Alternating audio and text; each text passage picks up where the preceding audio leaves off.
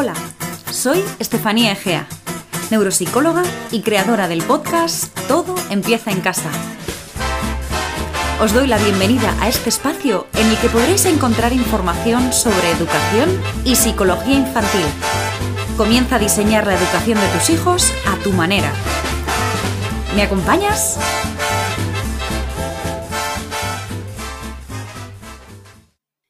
Con ilusión os doy la bienvenida a un nuevo episodio del podcast Todo empieza en casa. Hoy os traigo un tema muy especial, un tema muy bonito del que falta, por cierto, mucha información y existen grandes dudas sobre cómo gestionarlo. El tema es comunicación de las malas noticias y concretamente la muerte de un familiar a un niño. Vamos a hablar sobre cómo transmitir la mala noticia al niño, qué palabras son las más adecuadas, qué pautas y consejos sobre cómo abordar la comunicación y conoceremos más sobre el duelo de un niño y cómo comportarnos como padres o familiares cercanos ante esta situación. Para todo esto os traigo a la experta de hoy, Fátima Castaño. Hola Fátima, bienvenida. Hola Estefanía, un placer compartir contigo este ratito. Muchísimas gracias, el placer es mío.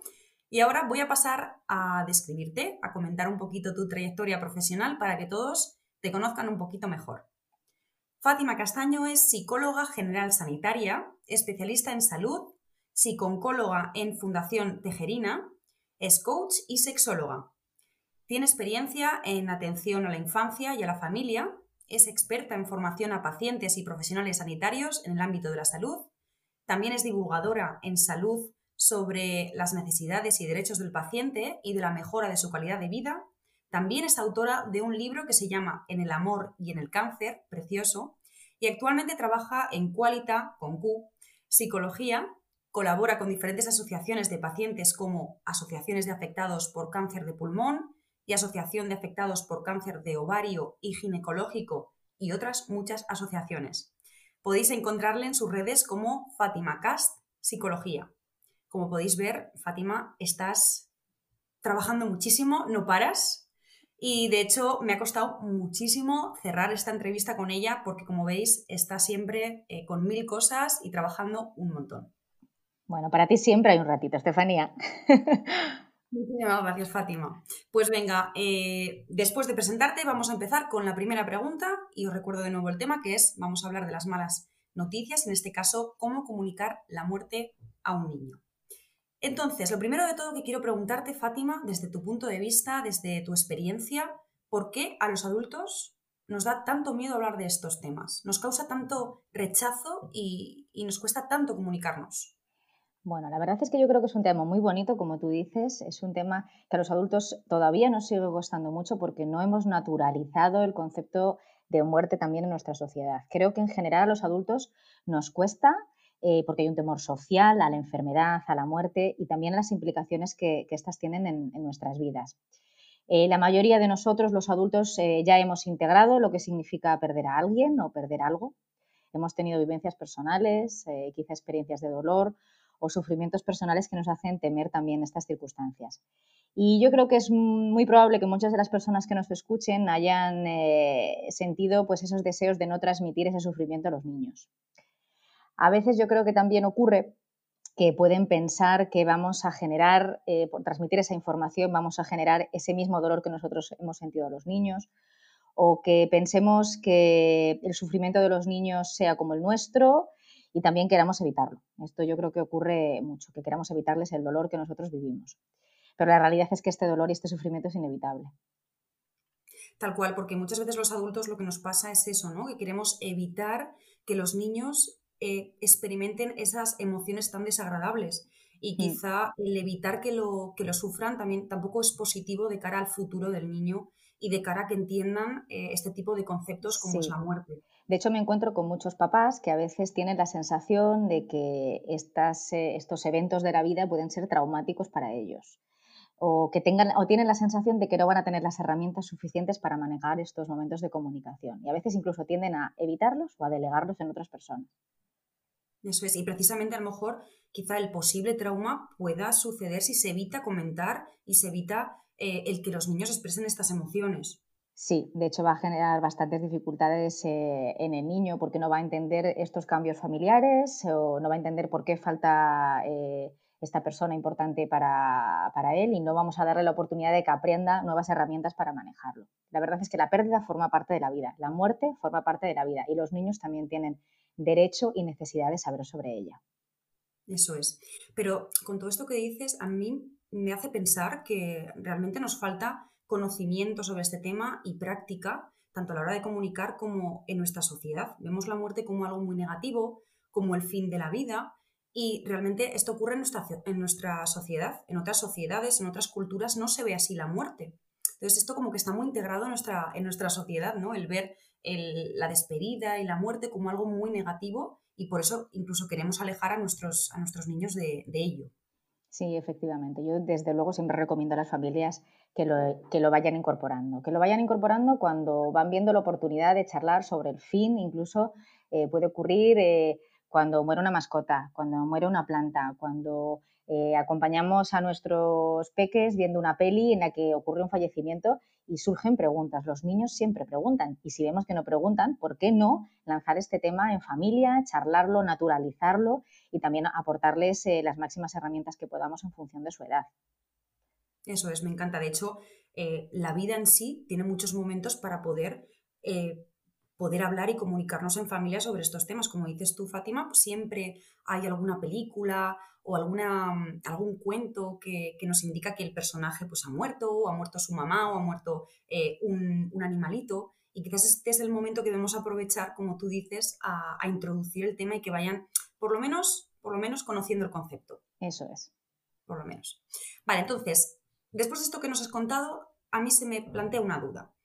¿Quién debería de ser la persona idónea para comunicar la muerte de un niño? ¿no? Si debemos dirigirnos a un profesional, a un adulto cercano, ¿cuál sería tu opinión o tu punto de vista? Vale, pues mira, desde mi punto de vista, eh, creo que lo más recomendable es que quien comunique la información sean personas cercanas a los peques, eh, personas con las que tengan eh, vínculo y sientan cercanía. creo que es positivo que se genere pues eso, un entorno de confianza, darle seguridad al niño, y poder dedicarle tiempo para explicarle la información. Si no pueden ser los padres, pues cualquier persona que sea cercana al niño y que pueda llegar a tener confianza eh, con él. Pero siempre yo priorizaría a, los padres. Eh, es positivo que estos papás, tíos o personas de confianza de estos peques preparen esta conversación, que elijan espacios donde se vayan a sentir cómodos, eh, donde tengan también el tiempo suficiente para solucionar las dudas y las preguntas que puedan surgir o para permitirle tiempo a los niños para que reflexionen estas preguntas. No siempre salen al principio. Así que, pues, eh, cada familia es un mundo eh, y cada niño también lo es, pero buscar esos lugares donde puedan sentirse cómodos y seguros creo que es una buena idea. Quizá pueda ser su cuarto, quizá pueda ser el lugar de juegos, quizá el salón de su casa, bueno, es muy variable, pero lugares en los que puedan sentirse cómodos tanto ellos, tanto los niños, como las personas que vayan a comunicar. Vale, sí, eso te iba a preguntar, que cómo podemos preparar un poco el ambiente, ¿no? Para darles esa seguridad al niño. Sobre todo tú dices ambientes que ellos conozcan, que, con los que estén familiarizados, como por ejemplo podría ser la habitación del niño.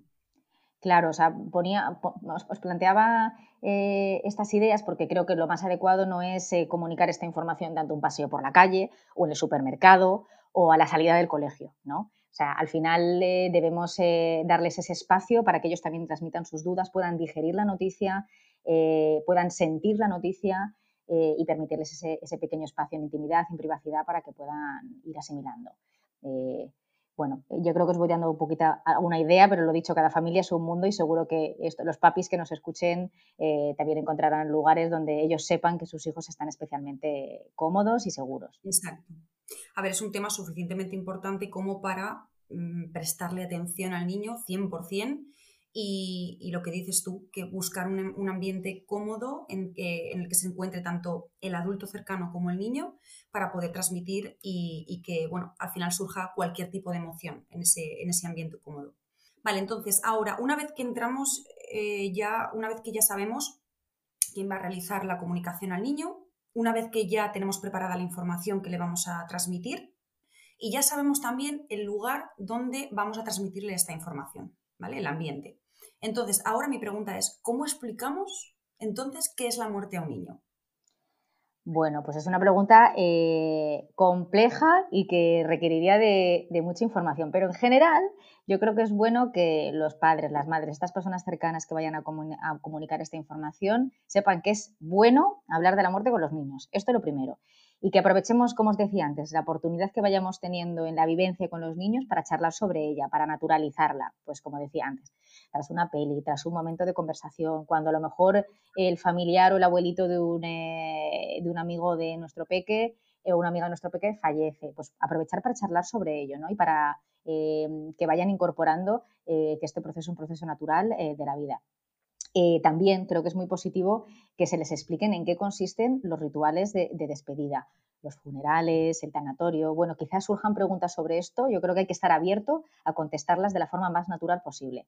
Y pues bueno, si es posible eh, generar ciertas dinámicas de despedida en casa eh, y que ellos participen, pues ¿por qué no? Incluso también con el fallecimiento de las mascotas o pues, puede ser una manera buena para favorecer que ellos vayan aprendiendo.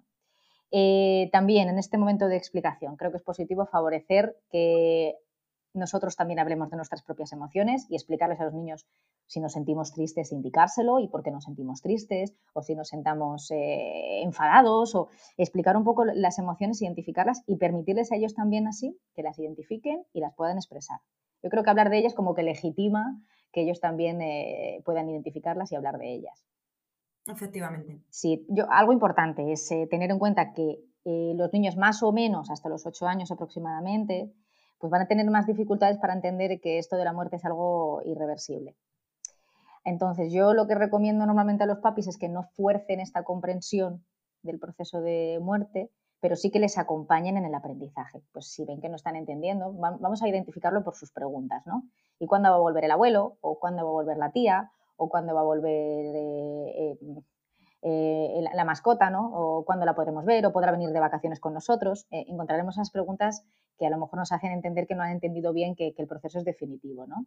Entonces, lo dicho, no creo que haya que forzar la comprensión ni castigarles casi con la información, ¿entendedme? Sí, pero, sí. pero sí acompañarles en que vayan entendiendo poco a poco que, esto es para siempre. Claro, es que mm, eso te iba a preguntar también, porque dependiendo quizá de la edad o de la etapa en la que se encuentren, es, eh, va a ser diferente el tipo de comunicación o el tipo de lenguaje que utilicemos.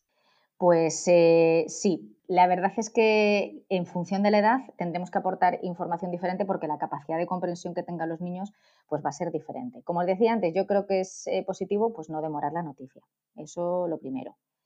Eh, para todas las edades. Intentar ser conscientes de que mantener el secreto es imposible y no es positivo.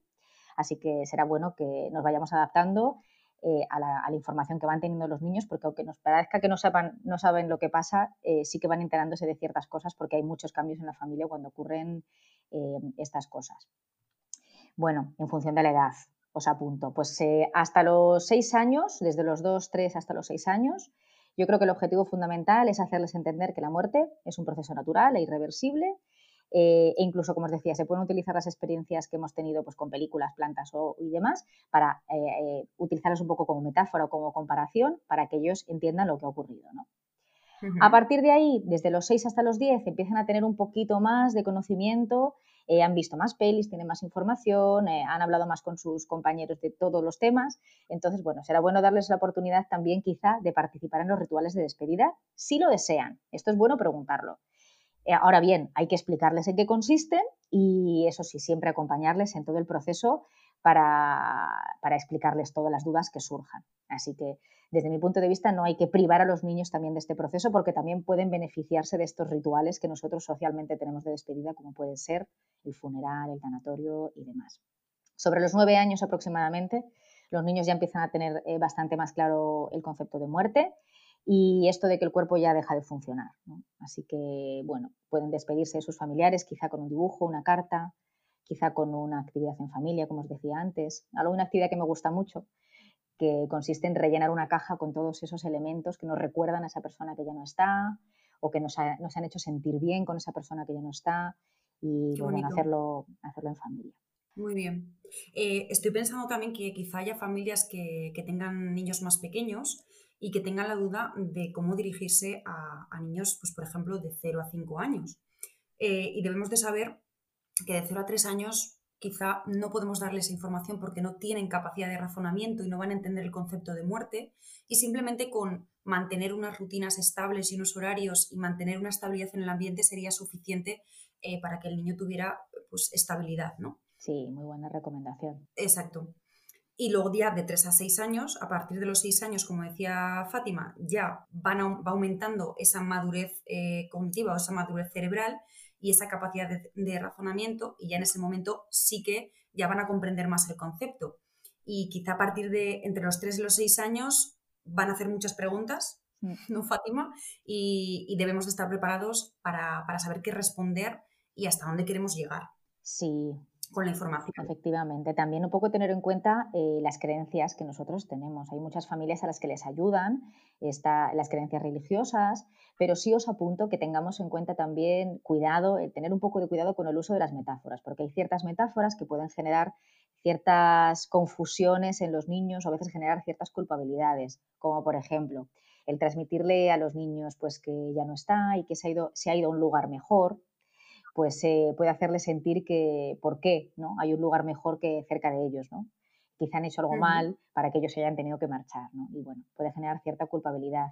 O transmitirles que, bueno, pues que nuestros familiares están en una estrella, ¿no? Y pues puede hacerles eh, pensar, eh, tener confusión sobre la ubicación de las personas y no comprender muy bien por qué esta persona se ha tenido que marchar, ¿no? Entonces, bueno, creo que es positivo elegir bien las metáforas, y, pero por supuesto siempre que nos sintamos apoyados por nuestras creencias, eh, ¿por qué no? Eh, utilizarlas también para, comunicar la información a los niños. Me ha quedado en el tintero, eh, los niños un poquito más mayores. Y no quería dejarlos tampoco, sí, no quería dejarlos tampoco de lado. Los niños a partir de los 10 años, debemos tener en cuenta que ya van a, estos niños van a fijarse mucho en los adultos y van a ver un poco cómo viven ellos el proceso de duelo, cómo viven y van a eh, tender un poco a, imitarles en cierto modo. Así que, pues bueno, yo creo que es positivo que se les permita expresar el dolor que ellos tienen y permitirles que tengan espacio para hacerlo, preguntarles cómo se sienten, cómo lo viven, eh, cómo creen que lo van a vivir en el futuro, qué les puede ayudar, ¿no? Mostrarles cercanía, apoyo también a largo plazo y también pues resolverles eh, dudas, porque a veces pueden aparentar con de 10 a 13 años que son muy mayores, pero también tendrán momentos en los que se sientan vulnerables. Vale, quizá efectivamente mostrarnos más cercanos con ellos, porque es lo que dices, es que me parece muy interesante que siempre intentan mantener como una, como una apariencia de, soy duro y no sufro eh, y quizá eh, nosotros los adultos debemos de acercarnos a ellos mediante preguntas y hacer que expresen lo que sienten, ¿no? En ese caso. Claro, de hecho es normal que se sientan tristes, es normal que lloren, eh, de hecho, a veces también será normal que se encuentren enfadados o irascibles mm. y esa puede ser una muestra también de, su tristeza. Muchas veces que yo me encuentro a papás o familiares, a mamás, que a veces les transmiten como una, eh, imperativamente, cómo deben sentirse tras el fallecimiento. Eh, por ejemplo, a partir de ahora tienes que portarte bien o tienes que ser fuerte para cuidar de tus hermanos. A partir de ahora que no está tu familiar, bueno, esto genera eh, una tensión en los niños y una ansiedad añadida. ellos eh, suele ocurrir más con los, niños más mayores, ¿no? Pues eh, es normal que se sientan desubicados ante el fallecimiento de un familiar y debemos también permitirles este espacio y no imponerles cómo deben sentirse. Y los niños van a seguir desde luego su ritmo. Tal cual. Y luego además siempre tendemos a pensar que la muerte lleva consigo, o la pérdida lleva consigo el lloro, la tristeza, eh, ¿no? Y quizá un adolescente o un niño pueda pasar por, otros, por otras emociones que quizá no nos cuadren tanto, pero también son válidas. Y esto hay que tenerlo muy en cuenta, mm. que a lo mejor estamos esperando que ante la muerte de un familiar cercano esperemos un lloro, esperemos tristeza y si no vemos esto parece que no lo está viviendo o no está sufriendo. Y eso no tiene por qué ser verdad, cada uno tiene su momento, su tiempo y su manera de expresar. Efectivamente, cada uno tiene su manera de expresar, hay veces que me encuentro con niños que dicen que casi ya lo han llorado todo, con adolescentes, ¿no? Sobre todo cuando ha habido enfermedades eh, pues que han sido largas, que han visto el deterioro de su familiar, pero o a veces que en un momento inicial, ante la comunicación de información abrupta, porque no se espera el fallecimiento del familiar o de la persona, pues se, sientan absolutamente bloqueados, como nos ocurriría a los adultos. Exacto. Sí. Y depende, es que es lo que dices, depende de cómo haya sido el tipo de muerte, porque si hemos tenido tiempo para despedirnos, para hablar, para mantener unos rituales de, despedida, como comentabas, y para expresar todas las emociones eh, desagradables, pues quizá el momento de la muerte se asuma diferente. O sea que todo esto hay que tenerlo muy, muy en cuenta. Y luego también, Fátima, es lo mismo explicar la muerte de un padre o de, o de una madre, que quizá es un familiar más cercano, que explicar la muerte de un abuelo, de una abuela, de un tío o de una tía. Depende del tipo de relación y se adaptará la comunicación al tipo de relación que tengamos? Bueno, pues yo la verdad es que en cuanto a la estructura de la comunicación yo no veo diferencia. Que creo que debemos tener en cuenta todas las pautas y las indicaciones que, que os comentaba, el mantener la cercanía, el que sea, el que se realice en un espacio adecuado, que los niños puedan hacer preguntas. Lo que sí que tenemos que tener en cuenta, como decía antes, es, bueno, primero la capacidad de comprensión que tiene el niño para asumir la información y luego la vinculación que el niño tiene con la persona fallecida, porque sus emociones, sus sentimientos eh, no van a ser los mismos. Y entonces vamos a tener que acogerles de manera diferente. La intensidad de las emociones que tengan no van a ser las mismas y debemos explicarle también en función de, de, todo esto. La vida del niño no va a ser, no se va a ver igualmente trastocada con el fallecimiento de unas personas que con el fallecimiento de otras. Así que eso es importante tenerlo en cuenta. Vale, perfecto. Y también mm, vamos ahora a, dar algunas pautas a todas las familias y personas que nos escuchan para saber qué decir exactamente, porque hay veces que, no, como hemos explicado al principio, no tenemos educación sobre la, la comunicación de la muerte, sobre cómo decirlo. Muchas veces utilizamos las expresiones que has utilizado antes, ¿no? El abuelo estará en un lugar mejor, o está en una estrella, o se ha ido de viaje. Entonces, vamos a dar alguna pauta en concreto a, las familias que nos escuchen para saber qué decir exactamente en un momento de estos. Bueno, eh, importante a la hora de comunicar información.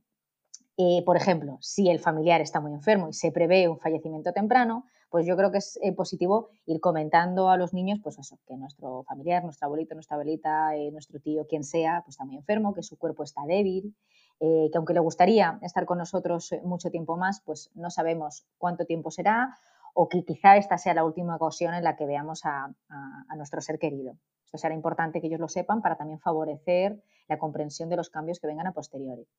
Quizá también se les pueda dar ideas a, los niños que no son solo útiles para los niños, también serán útiles para los mayores como por ejemplo seguir comunicándose con esa persona que está muy enferma, decirle lo mucho que le queremos, aunque esta persona ya no pueda contestarnos, eh, aquello que nos gusta de ella, acariciarla, tocarla, ¿por qué no?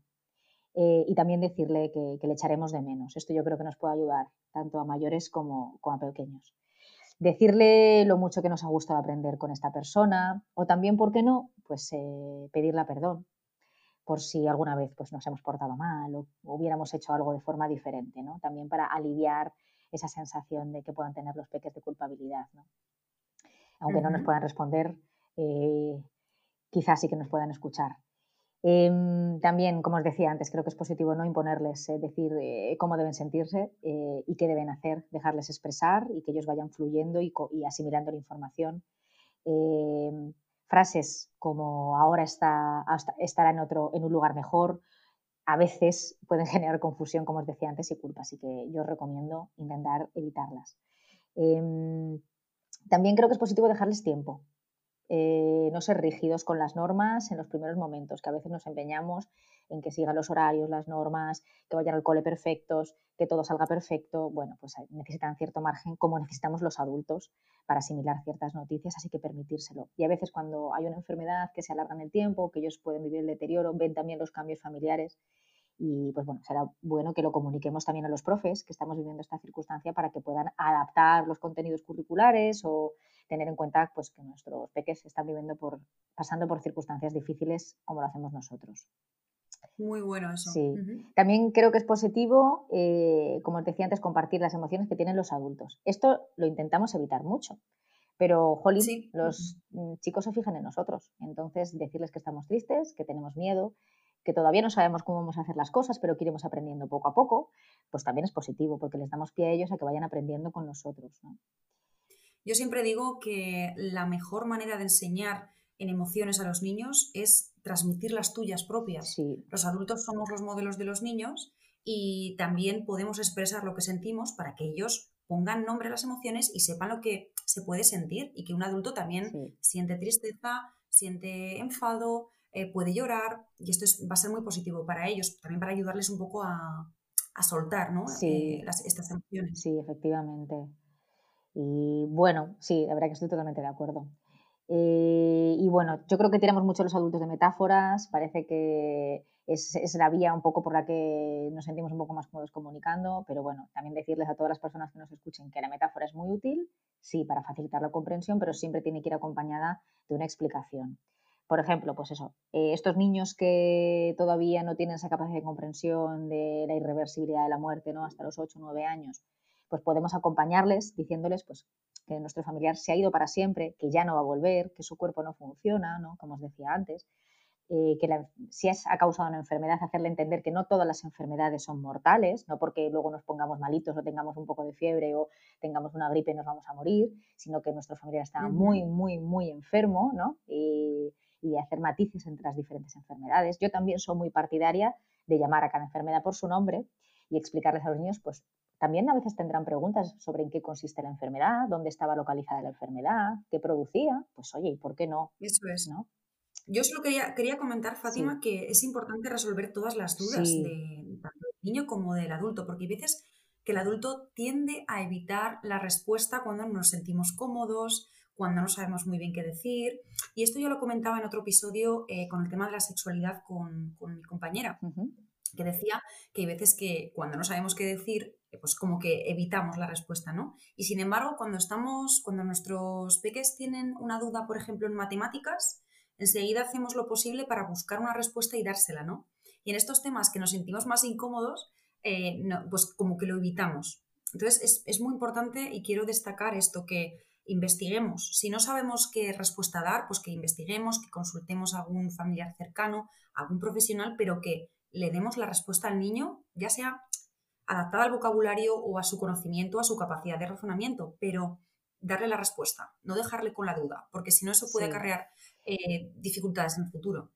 Sí, yo querría también quitarle un poco de peso a los papás y mamás que nos estén escuchando, em, que pierdan el miedo a equivocarse, que si en un momento dado no tienen respuesta para una pregunta, que le indiquen a su peque que, oye, buena pregunta, voy a buscar información y en cuanto pueda te respondo. No pasa nada. Y si se han equivocado, tienen la posibilidad de rectificar. O sea, perdamos también un poco el miedo de de repente decir palabras que no sean adecuadas o que preparen un poco esta conversación, pero que no se olviden que están hablando con sus hijos, que les conocen, que saben eh, su que conocen su capacidad de comprensión, que vayan despacito y si se sienten temerosos o se sienten con faltas faltos de herramientas, que pospongan otra parte de la conversación para otro día, que se sientan más empoderados, eh, quizá eh, con sus emociones un poco más colocadas y que puedan transmitirla eh, con mayor seguridad. O sea, que tranquilidad, que son sus hijos.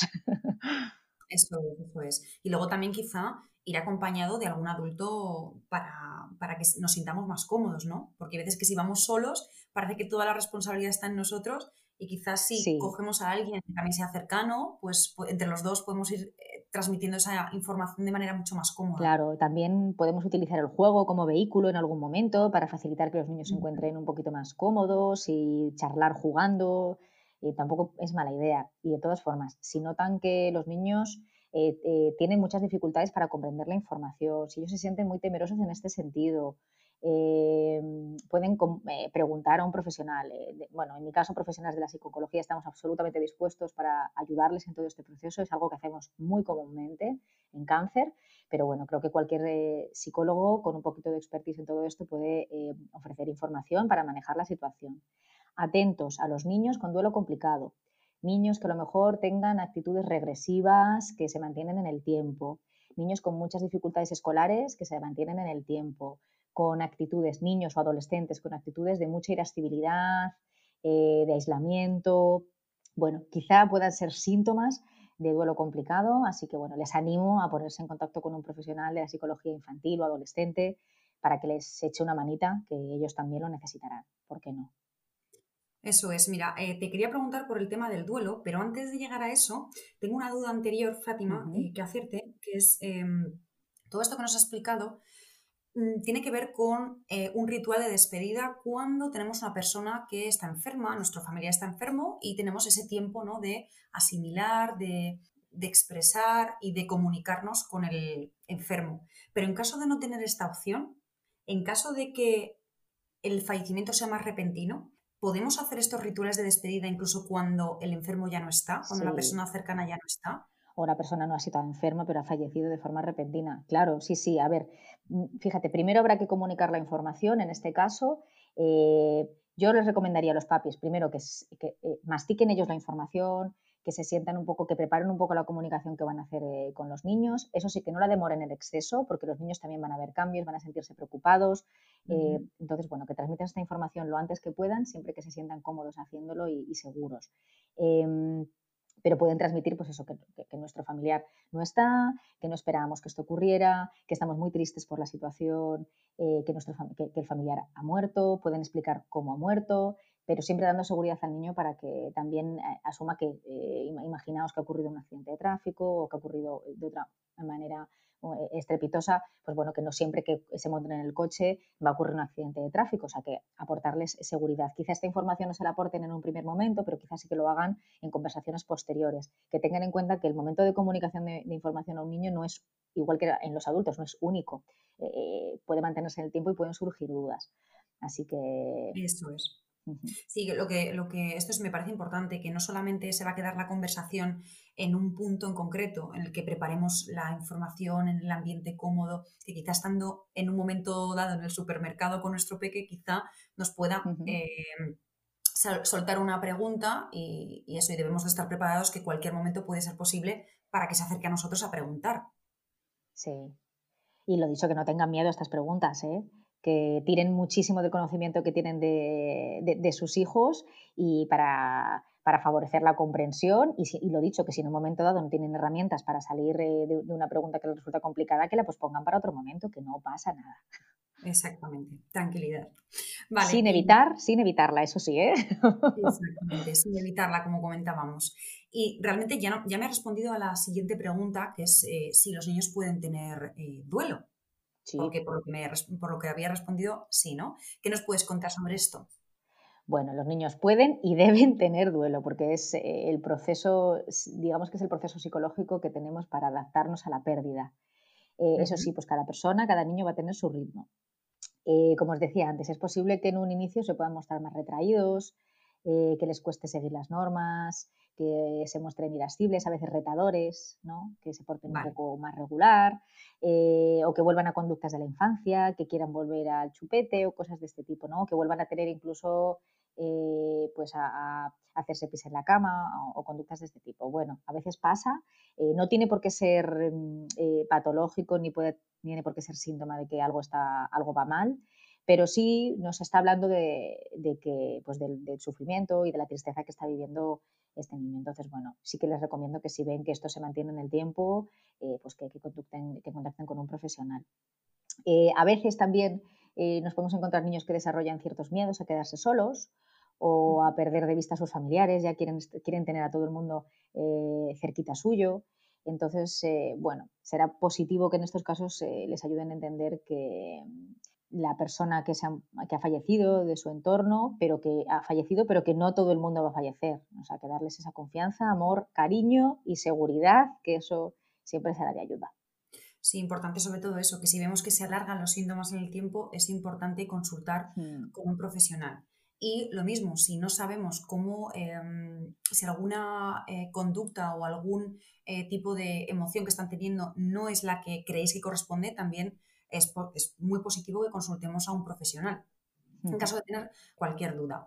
Mm, también importante lo que decías, a lo mejor los niños cambian de, etapas, eh, o sea, pasan a etapas anteriores de la infancia. Quizá antes ya habían superado lo de no hacerse pipí en, la cama y vuelven a hacerse pipí en la cama por una situación complicada que estamos viviendo en casa, como puede ser la pérdida de un adulto. Así que todas estas cosas hay que comprenderlas y sí, como decía Fátima, mm, se en el tiempo consultar a un profesional.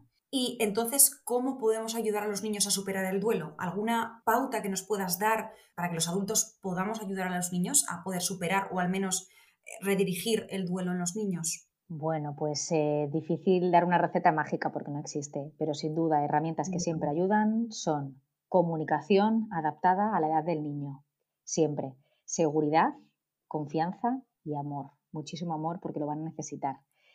Em, transmitirles siempre el mensaje de que no estarán solos, de que vamos a estar acompañándoles, normalizar sus emociones, validarlas y permitir que las expresen. También creo que es muy positivo que los niños retornen a sus rutinas, que tú antes lo comentabas, Estefanía, que retornen a sus rutinas cuanto antes, porque les dan seguridad, les hacen sentir que su mundo no ha cambiado del todo. Eh, también ofrecerles cierto margen y flexibilidad. Eh, las normas están muy bien y las rutinas están muy bien, pero bueno, cierto margen también porque los acontecimientos lo piden. ¿no? Em, también hacerles ver que no son diferentes al resto, de los, al resto de los niños y permitir que otros niños les ofrezcan su apoyo. Eh, a veces me he encontrado con algunos papás o mamás que tienen dificultades con que los niños comenten que están viviendo una situación de duelo en casa o que ha fallecido un familiar. Yo creo que es positivo porque al final ayudamos a que otros niños también aprendan y lo normalicen. Claro, es muy importante esto que acabas de decir porque entre, somos seres sociales y entre nosotros nos influimos y la experiencia de uno puede afectar al otro y aprender de las experiencias de, de los demás. O sea que eso es muy positivo. Pues sí, totalmente, Estefanía. Vale, muy bien. Y ahora, Fátima, me gustaría preguntarte algunas otras herramientas que ya como pregunta final podemos dar a nuestras familias para que gestionen mucho mejor todo este tema del duelo y todo, todo ese tema del concepto de muerte en sí. Vale. Bueno, pues una, herramienta que a mí me resulta súper útil eh, con las familias son los cuentos, los libros. Eh, pueden ayudar a los papás eh, a la hora de tener un lenguaje más adaptado con los niños. les va a dar pie a los niños a comprender el proceso y a integrarlo mejor de una forma lúdica, amable, Así que bueno, os voy a aportar algunos eh, títulos eh, que son de referencia, pero yo os invito también a que vosotros buceéis sobre este tema porque hay muchísimas publicaciones al respecto. Por ejemplo, El hilo invisible de Miriam Tirado y Marta Moreno, un libro precioso eh, que puede utilizarse en momento de duelo o, por qué no, en un momento dado que nosotros queramos hablar con nuestros niños sobre un tema de la vida tan importante como es este. Así que tampoco los dejemos exclusivamente para un momento de dificultad, ¿vale? Hay un libro que se llama Siempre, de Ana Galán y Marta Sedano, también es precioso y que puede ser de, mucha utilidad. Yo creo que luego les podrás dejar los links o las referencias seguro. Sí, eso iba a decir. Luego en los comentarios, en el pie del podcast, podré dejar toda esta información sobre los cuentos para que lo, lo encontréis. Vale, Luego hay otra publicación que se llama Para Siempre. En este caso las autoras son Camino García y Marco Recuero. Otro libro súper bonito que se llama Vacío de Ana Llenas. Y bueno, también os aporto alguna publicación, en este caso es un poquito más para adultos, pero creo que puede ser muy asequible también para, adolescentes mayores. El Camino de las Lágrimas, de Jorge Bucay, que puede hacerles entender sus emociones, procesarlas y recolocarlas. Una peli eh, chulísima eh, para adultos y para niños. Es Coco, que también habla sobre la vivencia de la muerte, del duelo en diferentes culturas. También se puede interpretar de una manera más amable. Así que yo creo que puede ser, pueden ser ideas. Muy bien, pues mira, nos quedamos con toda la información que nos eh, aportas, Fátima, sobre todo importantísimo normalizar las emociones que tengan los niños, comunicarlo todo con respeto eh, aceptar cualquier conducta o, cualquier emoción que pueda tener el niño o la niña y sobre todo que no hemos nacido con conocimiento sobre cómo comunicar porque no nos han dado educación sobre ello. Y nada más, Fátima, simplemente quería darte las gracias eh, por toda esta información tan importante y tan valiosa que nos has dado y, decirte que, ha sido un placer para mí tenerte aquí y que nos has aportado un montón y que, bueno, por supuesto decir que valoro muchísimo todo tu trabajo, todo, toda tu experiencia y que para mí es todo un honor tenerte aquí en este, en este podcast. Bueno, gracias a ti, Estefanía, por la oportunidad eh, y el privilegio de tener este altavoz que me ofreces para hablar de eh, temas que me encantan, ya lo sabes. Eh, para mí es un privilegio estar contigo hoy y colaborar en este ilusionante proyecto que, tienes en marcha. Pues muchísimas gracias, Fátima, y espero que quizá en un futuro podamos repetir otro episodio juntas. ¿Qué te parece? Seguro, seguro. Vale, pues nada, a todos los demás, a todos los que nos escucháis, deciros que podéis dejar todos vuestros comentarios en el pie del podcast, que podéis suscribiros para que podáis recibir toda la información de los nuevos episodios y que también podéis dejar vuestros comentarios en el Instagram todo.empieza en casa. Así que nada más, muchas gracias por escuchar y nos vemos en el próximo episodio.